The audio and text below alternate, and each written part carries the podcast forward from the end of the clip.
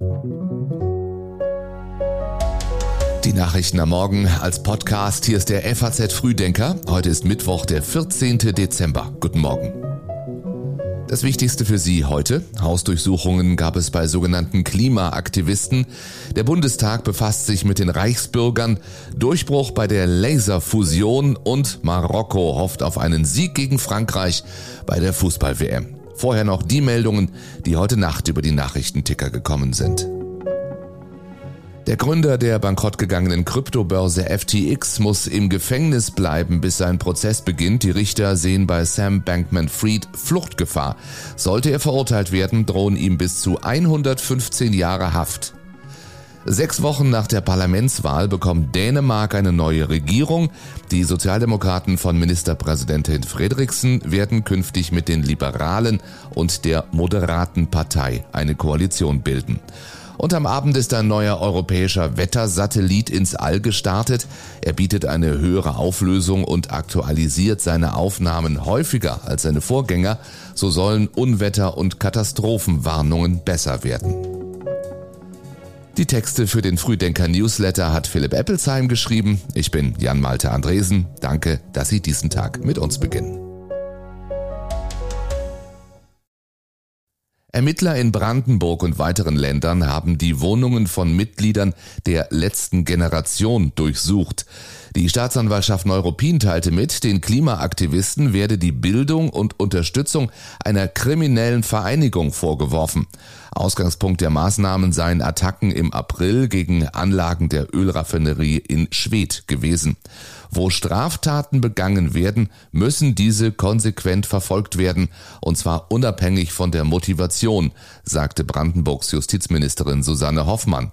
Eine Gruppierung, die darauf ausgerichtet sei, planmäßig Straftaten zu begehen, erfülle den Tatbestand einer kriminellen Vereinigung. Das hat mit Klimaschutz nichts mehr zu tun, sagte der CDU-Vorsitzende Friedrich Merz und begrüßte die Durchsuchungen. Das sind ebenfalls schwere Straftaten, Eingriffe in den Straßenverkehr, gefährliche Eingriffe in den Luftverkehr, Nötigung, Hausfriedensbruch, Straftatbestände gegen Leib und Leben der Bevölkerung. Auch hier muss der Rechtsstaat Zähne zeigen. Andersherum wirft die letzte Generation der Politik, genauer der Bundesregierung, vor, kriminell zu sein.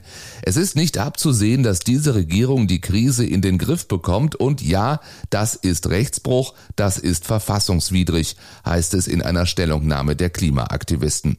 Demnach hätten die Hausdurchsuchungen bei elf Mitgliedern stattgefunden, auch bei Carla Hinrichs, der Sprecherin der letzten Generation. Heute Morgen wurde mein Zuhause durchsucht, acht Beamte in schusssicheren Westen standen vor dem Haus. Und das alles, weil diese Regierung versucht, unseren Protest zu kriminalisieren. Wir tragen jeden Tag in die Öffentlichkeit, was alle so gerne ignorieren wollen würden. Dass wir in einer Krise sind, dass wir in eine unfassbare Katastrophe rasen und unsere Regierung keinen Plan hat. So Carla Hinrichs in der ARD. Klimaaktivistin Luisa Neubauer bezeichnete die Durchsuchungen als absurd. Deutschland werde zu einem Land, in dem sich Klimaaktivisten nicht mehr sicher fühlen könnten. Der Bundestag befasst sich heute mit der mutmaßlichen Reichsbürger-Terrorgruppe. Bundesinnenministerin Faeser äußert sich im Innenausschuss. Genau eine Woche nachdem die umfangreichen Razzien durchgeführt wurden und Details über die Ziele der Terrorgruppe bekannt wurden. Generalbundesanwalt Peter Frank. Die Vereinigung hat sich nach unseren Erkenntnissen zum Ziel gesetzt, die bestehende staatliche Ordnung in Deutschland, die freiheitlich-demokratische Grundordnung und der Einsatz von Gewalt und militärischen Mitteln zu beseitigen. Bei der Gruppe sollen mehr als 90 Waffen gefunden worden sein, darunter 25 Jagdgewehre. Die Behörden gehen davon aus, dass es weitere Waffenlager gibt. Zudem hatte die Gruppe gewisse finanzielle Mittel zur Verfügung. So sollen 190.000 Euro Barvermögen gefunden worden sein, zusätzlich Edelmetalle. Es ist von einem Gesamtwert von 400.000 Euro die Rede. Umso wichtiger ist, dass wir eine wehrhafte Demokratie sind und ich kann nur für meine Fraktion, aber ich glaube auch für die Koalitionsfraktionen sagen, ich danke sehr den Sicherheitsbehörden, dass sie nicht nur ermitteln, sondern dass sie auch in der Lage sind, mit den Ländern hier auch äh, zu handeln. Sagte SPD-Fraktionschef Rolf Mützenich vergangene Woche. Die Bundesregierung will heute das Demokratiefördergesetz auf den Weg bringen. Die Neuregelung soll es dem Bund ermöglichen, Initiativen gegen Gewalt und Rassismus langfristig finanziell zu unterstützen. Das Gesetz wird seit mehreren Jahren diskutiert. Durch die Razzia in der Reichsbürgerszene hat das Thema neue Aktualität erfahren. Gute Nachrichten für Besitzer von Öl- und Heizpelletheizungen. Die Ampelkoalition hat sich auf die nächsten Entlastungsschritte geeinigt. 1,8 Milliarden Euro soll es für sogenannte nicht leitungsgebundene Wärme geben. Wer eine Pelletheizung hat, wo die Holzpreise gestiegen sind, eine Ölheizung hat, wo die Ölpreise gestiegen sind, ähm, da verstehe ich sehr gut, dass äh, äh diese Menschen sagen, ja, was passiert mit Strom- und Gaspreisbremse dann mit mir? Und äh, deswegen werden wir das jetzt diese Woche im Bundestag beschließen kündigt FDP-Fraktionschef Christian Dürr gestern an. Staatliche Unterstützung soll es allerdings nur dann geben, wenn sich die Kosten für das Heizmaterial mindestens verdoppelt haben. Von der Summe, die das Doppelte der früheren Kosten übersteigt, sollen 80 Prozent ersetzt werden, maximal 2000 Euro je Haushalt. Zudem ist der Härtefallfonds erstmal nur für das Heizjahr 2022 bestimmt. Falls auch im neuen Jahr Hilfen benötigt würden, müsse man nachsteuern, so die Ampelkoalition. Und um zu verhindern, dass mancher jetzt schnell den Heizöltank auffüllt, soll als Stichtag für die Rechnungen der 1. Dezember gelten.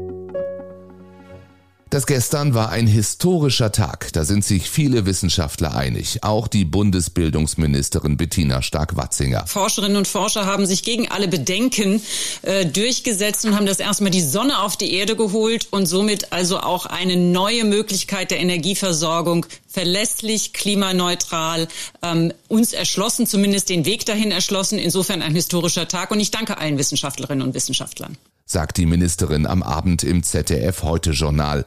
US-Forschern ist es also offenkundig gelungen, durch die gezielte Verschmelzung von Wasserstoffkernen zu Heliumkernen ein kontrolliertes Sonnenfeuer zu entfachen. Bei dem Experiment wurde mehr Energie frei, als man zuvor im Brennstoff deponiert hatte. In einem künftigen Fusionsreaktor würde schon ein Gramm so viel Energie liefern, wie bei der Verbrennung von elf Tonnen Kohle entsteht ohne das Klima durch den Ausstoß von Kohlendioxid zu belasten. In einem Fusionskraftwerk würden auch keine langlebigen radioaktiven Abfälle entstehen und es wäre auch kein Unfall wie bei einem Kernkraftwerk zu befürchten.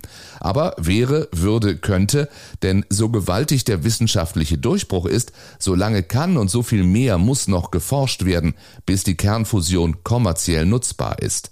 Die US-Regierung nimmt dafür Milliarden in die Hand, was Deutschland plant, sagt die Bundesbildungsministerin am Abend im Fernsehen. Wir werden natürlich mit den europäischen Partnern auch ähm, eine hohe Summe investieren. Das ist ganz klar. Forschung ist eine staatliche Aufgabe. Aber es geht auch um Schulterschluss zwischen Forschung und Industrie. Wenn wir Kernfusionsreaktoren bauen wollen, ähm, dann müssen wir hier den Schulterschluss suchen und die Zusammenarbeit. Und ähm, das ist etwas, was wir ne, auch schon können und was mhm. zukunftsweisend ist. Und das wird die Aufgabe im nächsten Jahr sein.